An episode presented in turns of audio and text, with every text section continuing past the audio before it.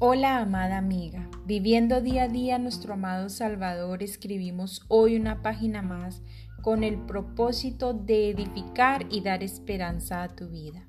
Continuando con nuestro tema Identidad en Cristo, hoy veremos Mujer, eras hija de luz en Cristo. Una de las mayores dificultades que me han aquejado aquí en Suecia es la oscuridad. Viví toda mi vida en un país hermoso y tropical llamado Colombia, donde todos los días se amanece algo antes de las 6 de la mañana y anochece algo antes de las 6 de la tarde. Me acostumbré a vivir bajo el sol radiante, bajo la luz brillante que durante 12 horas alegraban mis días.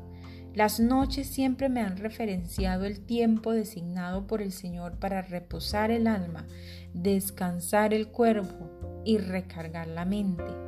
La noche, aunque es hermosa creación de Dios, también es la guarida del maligno para actuar o para efectuar muchas de sus artimañas.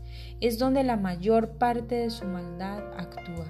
Es por eso que en 1 Tesalonicenses capítulo 5, verso 5, el Señor nos recuerda que somos hijas de luz, hijas del día, no somos de la noche ni de las tinieblas. La frase hijo de luz corresponde a una expresión hebrea que caracteriza a los creyentes como hijos de Dios y a aquellos que habitan en el reino de la rectitud moral.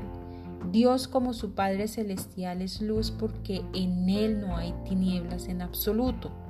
Ser luz no significa literalmente una emoción de luz directa como tal, como el resplandor de una gloria, sino a la claridad contundente de nuestros frutos como hijas de Dios, que se refleja a los demás y al mundo, asimismo como Dios a través de Cristo lo hizo.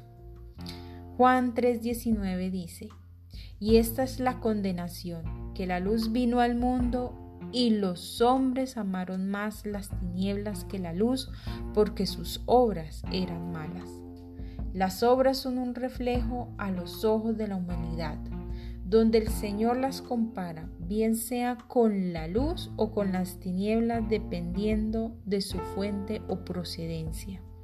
La luz es la referencia para quienes siguen y viven sus leyes morales y celestiales, son aquellos que aman la justicia y esta brilla por sí sola, no porque venga de los hombres, sino porque proviene de Dios que es santo, puro y recto. Él es la verdadera justicia.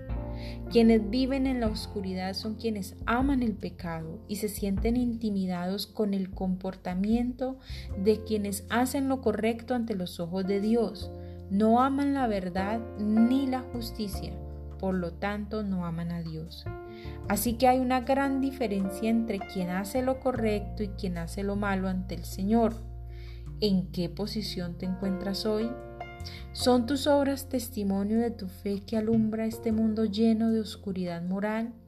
¿Hay algo en tu ser que obstruye la comunión con Dios para que esa luz de tu testimonio brille sin límites? ¿Estamos influenciando al mundo con la verdad de Cristo o estamos poniendo en duda su nombre? Que el Señor nos ayude a amar su verdad, su justicia y a vivir conforme a su palabra para ser verdaderas hijas de luz, verdaderas hacedoras del bien, para que el nombre del Señor llegue hasta los lugares más recónditos y escondidos por la oscuridad.